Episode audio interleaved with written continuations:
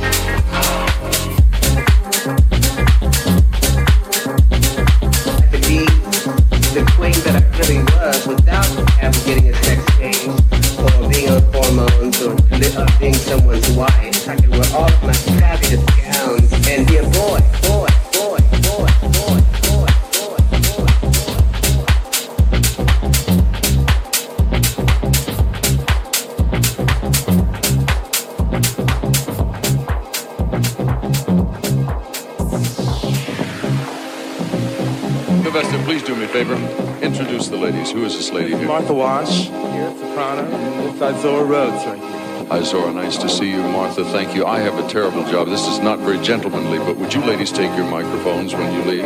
Thank you, ladies, very much. Because yeah, two tons of fun. That's a. You could get killed, by that. What did you do?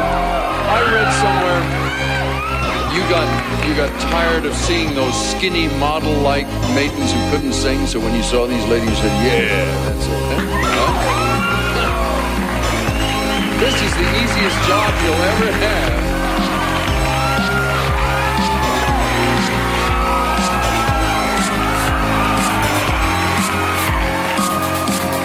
Sylvester, please do me a. On this little Saturday salute to the disco scene of 1978, it would not be complete without an outra- outrageous gentleman and two friends. Ladies and gentlemen, this is Sylvester!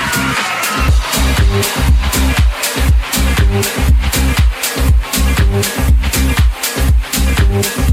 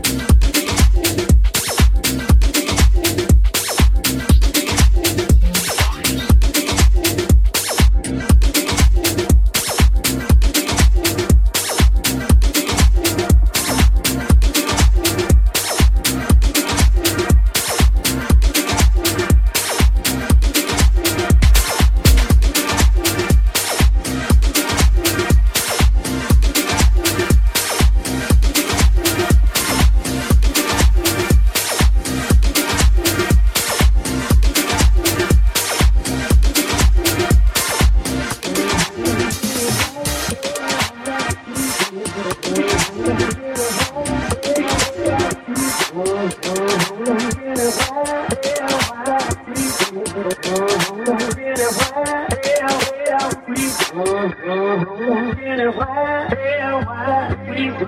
Tell why, tell why we go. Tell why, tell why, tell why, tell why,